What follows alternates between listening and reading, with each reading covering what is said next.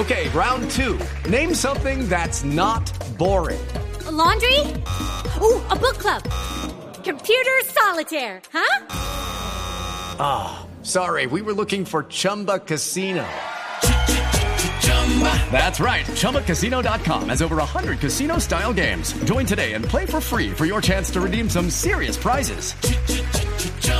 ChumbaCasino.com. No purchase necessary. Where prohibited by law. 18 plus terms and conditions apply. See website for details. A propósito de las elecciones de este mes de octubre, el Consejo Electoral decidió que vuelve para la votación el requisito de la huella y la firma para votar, que eso se había acabado. El doctor Heriberto Sanabria es el presidente del Consejo Electoral. Doctor Sanabria, magistrado, buenos días. Muy buenos días, Néstor. Un cordial saludo a los oyentes de Blue y a todos sus eh, equipos de colaboradores. Doctor Sanabria, si se había acabado la huella y la firma, ¿por qué, por qué la resucita el Consejo Electoral? Es una forma de prevenir la suplantación de los electores. Eh, esa es una práctica que eh, los ciudadanos eh, se tienen que enfrentar cuando van a la urna y encuentran que ya han sufragado por ellos. Y entonces eh, los remiten a una registraduría, a una oficina, a una estación de policía y los ponen en un peregrinaje todo el domingo de elecciones tratando de buscar que lo habiliten para votar. Una de las formas eh, que la sala plena del Consejo Electoral ha considerado que puede eh, persuadir, pero evitar sobre todo la suplantación de los electores es volver al sistema de que el elector debe de, de entregar además de la cédula, verificar que esa persona exista, colocar su huella y además firmar el formulario que lo habilita para votar. De esta forma, por lo menos tenemos medianamente un mecanismo de control y de prueba cuando se presente esta suplantación de los electores. Lo ideal es que la identificación fuera biométrica en cada una de las mesas, puestos de votación. Lo ideal es que la identificación fuera facial, pero infortunadamente ante la escasez de los recursos, pues volvemos a utilizar la huella y la firma para eh, evitar este tipo de prácticas. Sí, pero doctor Sanabria, esto para efectos de verificación de quién votó no hace las cosas un poco más complicadas.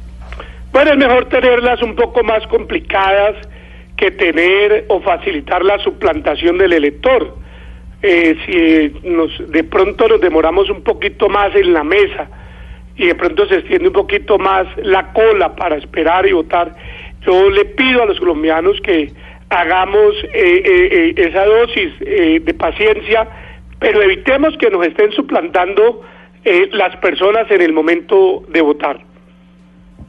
Pero doctor Sanabria, si es para prevenir la suplantación en los electores con huella y con firma, entonces deberían tener lectores biométricos que usted mismo acaba de decir no lo tienen, que ojalá los tuvieran y que puedan identificar con eso en tiempo real si el votante es una persona real o si sencillamente se trata de un impostor. ¿De qué sirve entonces esto de la huella y la firma a posteriori? A ver, eh, hay aparatos de biometría que tiene la registraduría, pero los tiene al ingreso de la concentración electoral, de la zona electoral. Pero no hay un equipo de biometría en cada una de las mesas.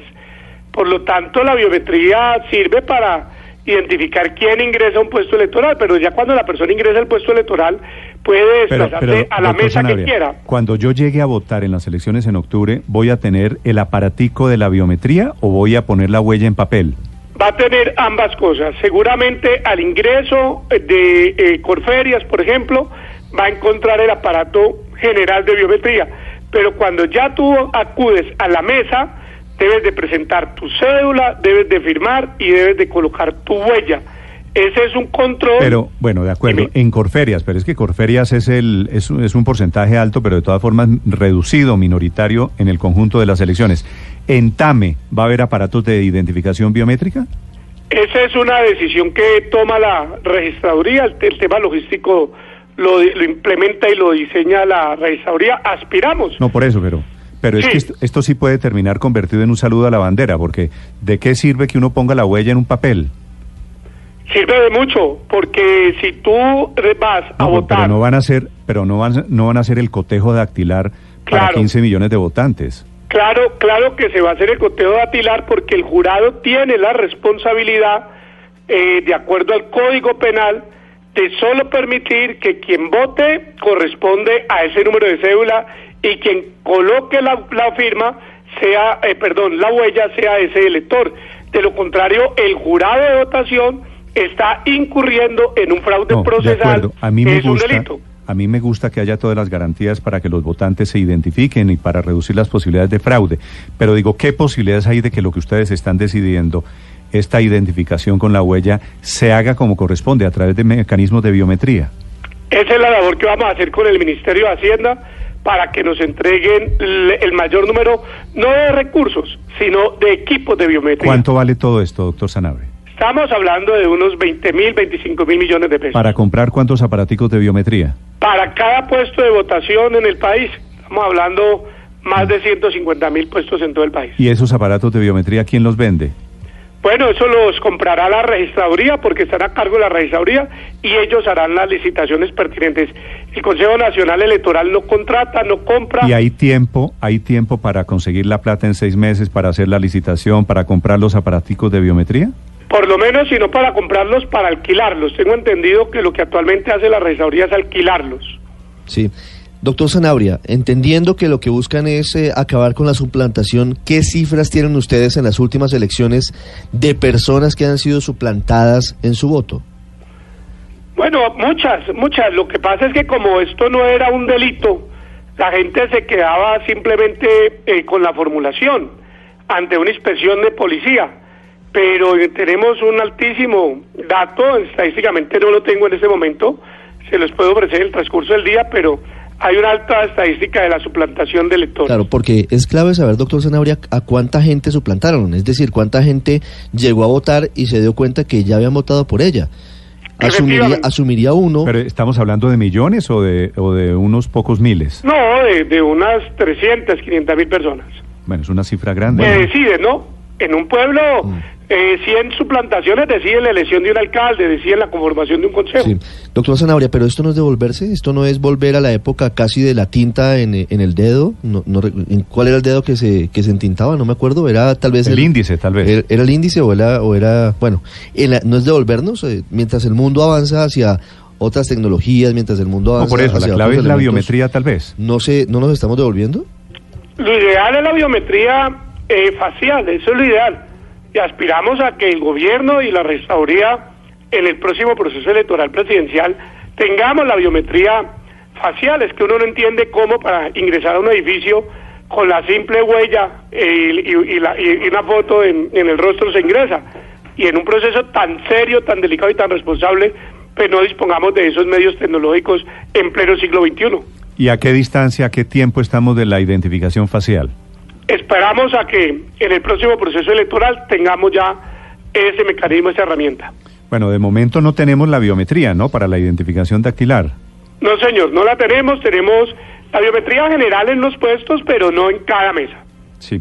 Eh, doctor eh, Sanabria, no será, estamos a seis meses exactamente de las elecciones, estamos en mayo, a junio, julio, agosto, septiembre, cinco meses de las elecciones regionales. ¿No será que se nos hizo tarde para la biometría?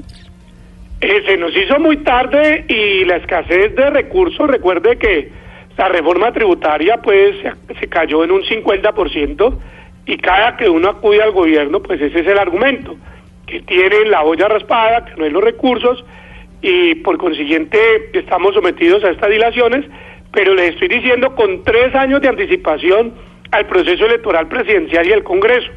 Con mucho tiempo le estamos advirtiendo, si no pudimos para octubre, aspiramos que para marzo, eh, dentro de tres años, que son las elecciones de Congreso, podamos implementar las nuevas tecnologías. Ah, pero ustedes están tirando es el, el anzuelo de las elecciones de octubre, pero al final esto es para las elecciones del 2022.